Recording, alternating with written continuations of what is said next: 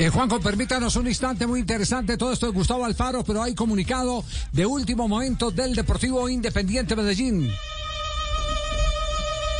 Jota. Sí, señor, acaba de salir comunicado oficial, viaje a Montería, partido frente a Jaguares.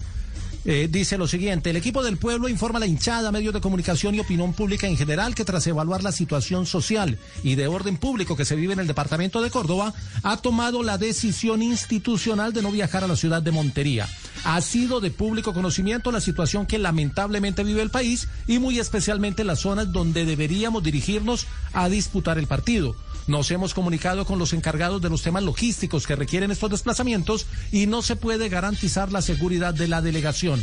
La empresa de transporte ha cesado actividades, pues han sufrido graves atentados contra sus vehículos. Radicaremos ante la DIMAYOR una comunicación oficial buscando el trabajo conjunto para resolver la situación y encontrar una solución que no sea traumática para los dos equipos, el campeonato, pero sobre todo para el pueblo cordobés. Entendemos y nos solidarizamos con el país, sobre todo con los habitantes de Córdoba y Montería por la situación que viven actualmente. La vida y la integridad de las personas siempre será lo más importante. Bueno, comunicado de Independiente Medellín. Más adelante, apenas terminemos eh, la ronda de respuestas de Gustavo Alfaro, pues tendremos las reacciones porque aquí ya va a haber muchos afectados.